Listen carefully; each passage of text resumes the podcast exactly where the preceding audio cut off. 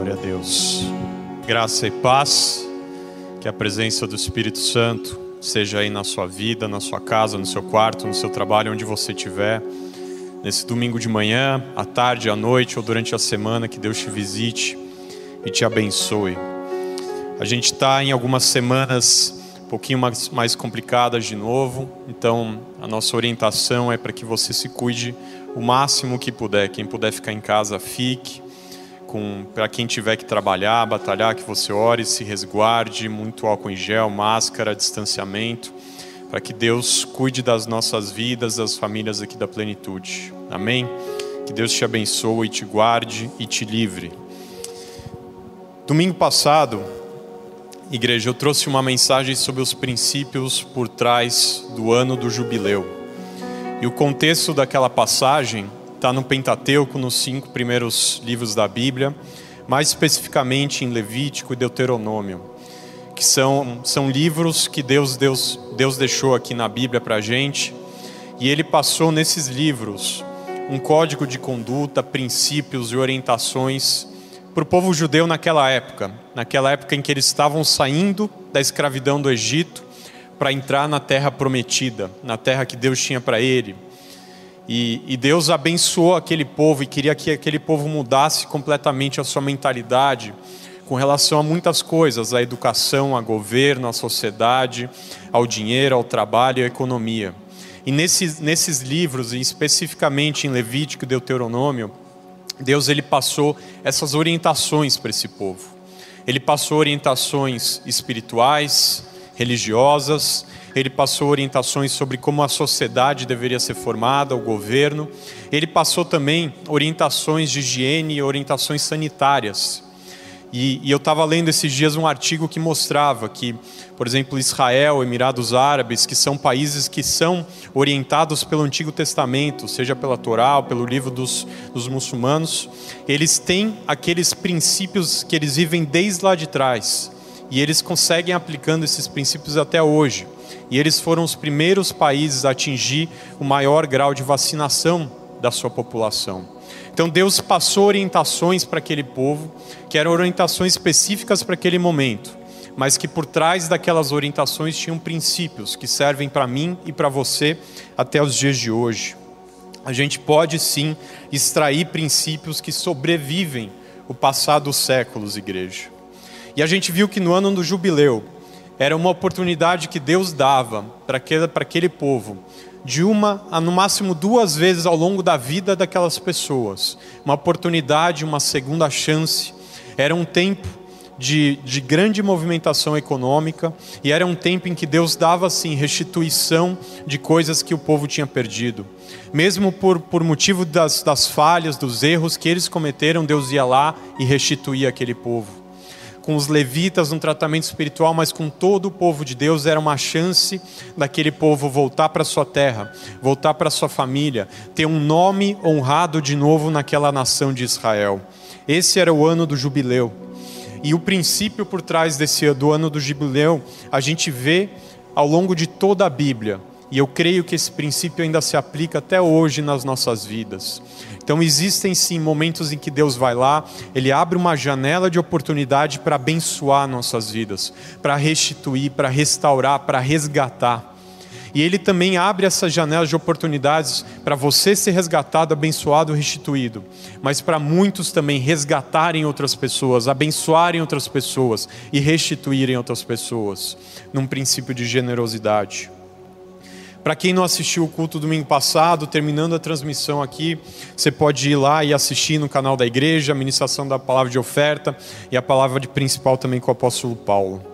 E hoje eu gostaria de repassar com vocês uma passagem com alguns versículos logo antes do texto que fala do ano do jubileu, em Levítico capítulo 25. Depois a gente vai para Deuteronômio, mas começando em Levítico capítulo 25, versículo 1. Diz assim: quando Moisés estava no Monte Sinai, o Senhor lhe disse: Dê as seguintes instruções ao povo de Israel: Quando entrarem na terra que eu lhes dou, a terra deverá observar um sábado para o Senhor a cada sete anos. Durante seis anos vocês semearão os campos, podarão os vinhedos e farão a colheita. Mas no sétimo ano a terra terá um ano sabático de descanso absoluto. É o sábado do Senhor. Durante esse ano não semeiam os campos, os campos nem façam a poda dos vinhedos. Não ceifem o que crescer espontaneamente, nem colham as uvas dos vinhedos não podados. A terra terá um ano de descanso absoluto. Comam o que a terra produzir espontaneamente durante o seu descanso. Isso se aplica a vocês, aos seus filhos, a seus servos e servas, e a também aos trabalhadores contratados e aos residentes temporários que vivem em seu meio. Seus rebanhos e todos os seus animais selvagens de sua terra também poderão comer o que a terra produzir. Até aqui, igreja. No Antigo Testamento, Deus ele criou ciclos. Um de curtíssimo prazo, que era um descanso semanal, era o sábado, o Shabá.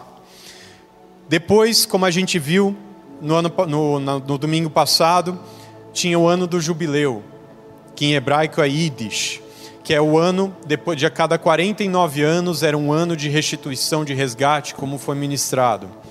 E aqui a gente estava lendo um ciclo intermediário, entre uma semana e 49 anos, que era um período de sete em sete anos, que era um período de sabático da terra, de descanso absoluto.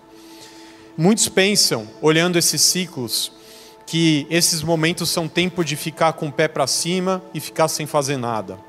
Mas Shabat, Shemitah, Yiddish, nada tem a ver com isso. Pelo contrário, igreja. Shabá é um momento de descanso do trabalho, mas de dedicação intensa a Deus, ao reino, à família e a nós mesmos. O ano do jubileu é um período de movimentação econômica muito importante. Então, apesar daquela parada estratégica, muita coisa também acontecendo. E como a gente vai ver agora, o ano sabático também é um período agitado. O primeiro, tem, tem quatro princípios que eu queria passar aqui em cima desse, desse ano sabático. O primeiro é que Deus quer que tenhamos uma visão de longo prazo e sustentável para os planos, para os projetos e para os propósitos que Ele tem para nossas vidas. Deus estava dando uma terra para aquele povo e ao mesmo tempo Ele estava falando para aquele povo não pensar apenas no lucro do curto prazo, porque aquela terra deveria ser deles para sempre quando Deus falava da terra de Canaã, ele falava que aquela terra era deles e da, da posteridade que viria depois deles. Então Deus ele estava olhando, quando ele falava do período sabático, ele estava falando: o meu plano para vocês não é um plano de você lucrar, de você colher, você ter colheitas muito boas no curto prazo, mas sim ao longo de décadas, décadas e mais décadas. E para que a terra seguisse produzindo por anos e anos, ela precisaria de descanso. Isso é algo que é seguido também à risca hoje em dia na agricultura moderna. Existe o tempo de colheita, de semeadura e de colheita, mas existe também o tempo de descanso daquela terra. Isso é feito hoje na agricultura moderna. E Deus, lá atrás, séculos atrás, Ele estava falando: olhe para onde você está pisando, porque esse lugar é seu não só hoje, mas para toda a sua vida. E esse lugar precisa dar frutos para você hoje e para os seus filhos e para os filhos dos seus filhos. Então olhe para essa terra, olhe para esse negócio, para essa bênção que Deus te deu, não com visão curto prazista, mas com uma visão de décadas. E notem que o ano sabático não era um período de férias coletivas também. Até porque Deus ele não estava liberando os comerciantes, Deus não estava liberando os levitas, não estava liberando professores, médicos da época. Não, ele estava falando da terra especificamente, igreja. Ele estava passando uma, apesar de estar falando da terra, ele estava passando uma mensagem para todo aquele povo, falando: não pensem apenas no curto prazo, vocês estão aqui para uma vida inteira. E quantos de nós não esquecemos dessa perspectiva, igreja, em diferentes áreas? Às vezes, você olha para o seu negócio e quer tirar do seu negócio o necessário para cobrir o gasto da sua casa, sendo que não deveria ser essa lógica, porque se a tua casa gasta mais do que o seu negócio produz e você suga todo aquele recurso, o seu negócio vai desfalecer. É o mesmo princípio para aqueles agricultores, porque se eles ficassem tirando ano após ano, ano após ano, sem descanso, ia chegar um momento em que aquela terra ia desfalecer e a casa deles também, por consequência. Então, se pergunte: Quanto que o seu negócio consegue te pagar hoje, assumindo que você vai se manter esse negócio pelos próximos anos? Outra perspectiva, às vezes você exige demais. E a gente sabe quando a gente passa dos limites. Com os nossos funcionários, colegas, chefes, sócios, pessoas que trabalham conosco. Às vezes é exigido demais, e isso é uma visão curto-prazista. Se faça a pergunta: isso vai ajudar o meu negócio a virar perene, perene, durar anos, durar décadas? Ou vai apenas me dar um valor, vai me dar resultados nesse mês?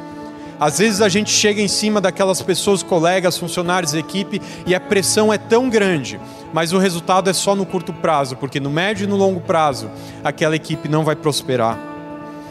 E eu não estou te desmotivando a ganhar mais a mais em cada mês, mas Deus ele nos desafia a buscarmos o melhor naquele mês, mas com uma perspectiva de médio e de longo prazo. Era isso que ele estava falando sobre o ano sabático com aquele povo e comigo e com você, igreja. Essa era a mensagem enviada para nós.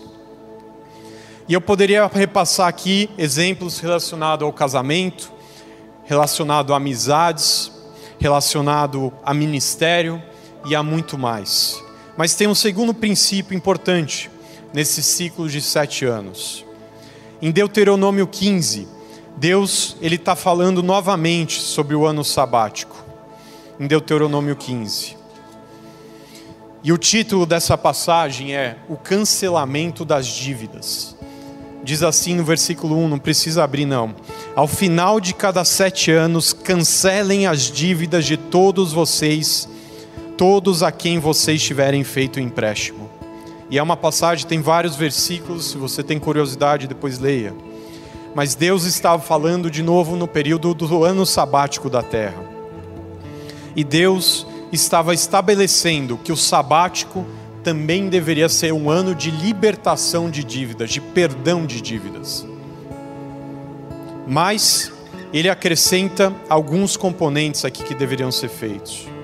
Ele estabelece que as dívidas deveriam ser zeradas. Você já imaginou isso? Que a cada sete anos todas as dívidas que existissem fossem perdoadas? E muita gente fica animada quando lê essa passagem.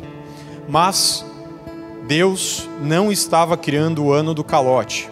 Até porque, lendo em Provérbios e outras passagens, aquela pessoa que toma dívida e não paga é comparada com o ímpio então, no meio cristão não deveria haver esse incentivo ou esse pensamento de o ano do calote, porque é mais profundo isso. Deus estava orientando as pessoas a não se endividarem mais do que o um nível saudável. E estava dando também uma segunda chance para aqueles que, por qualquer motivo que for, eles se endividaram. Ele estava dando uma segunda chance para que eles fossem perdoados e tivessem um recomeço. Isso porque dada essa ordenança de Deus, de que a cada sete anos as dívidas deveriam ser perdoadas, o que, que acontecia naquela sociedade? Quando chegava, tinha acabado o ano sabático, os banqueiros da época emprestavam um valor grande que dava para pagar em sete anos.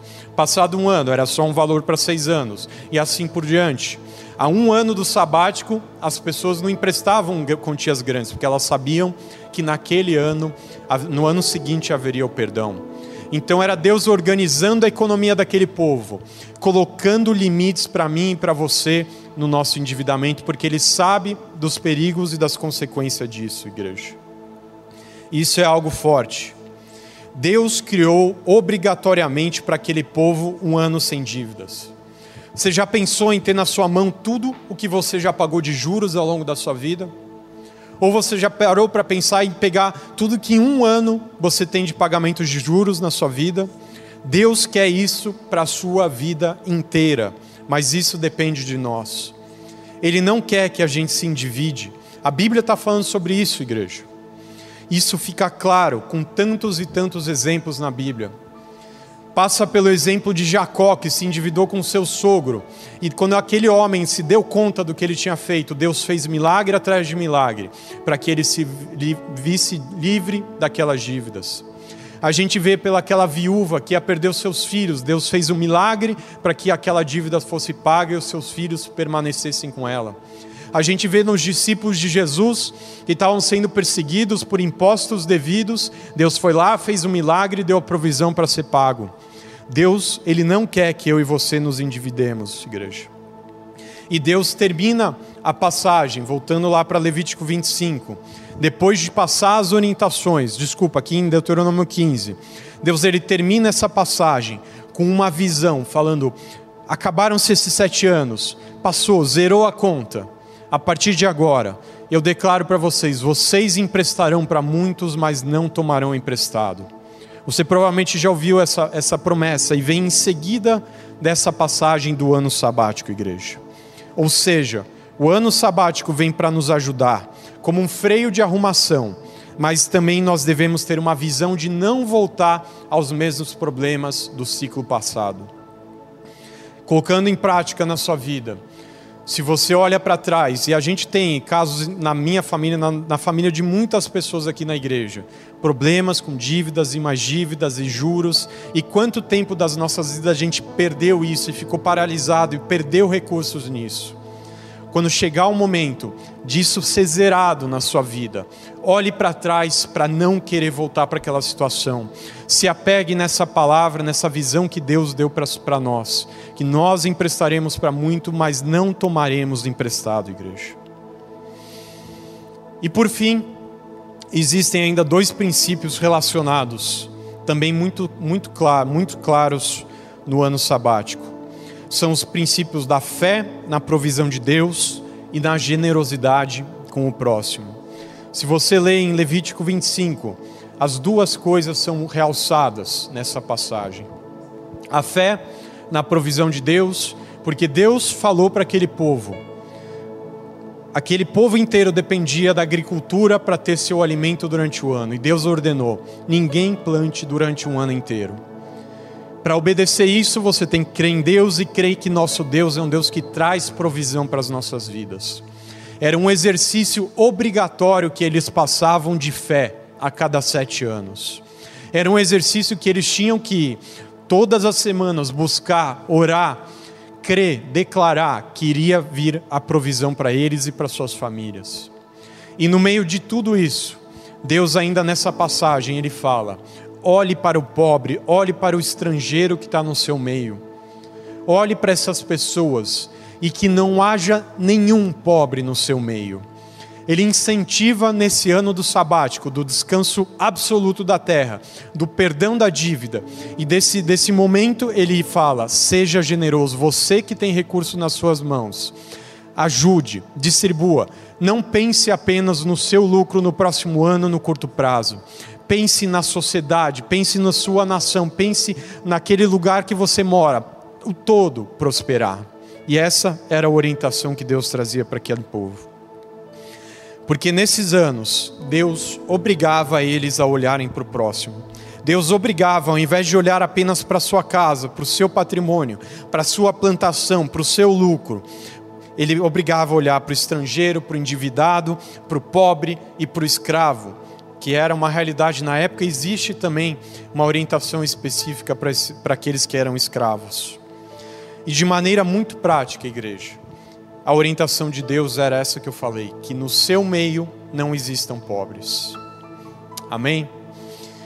Essa passagem, como eu falei, era algo específico do contexto lá de trás. Mas princípios que servem para mim e para vocês servem nesse momento que a gente está vivendo.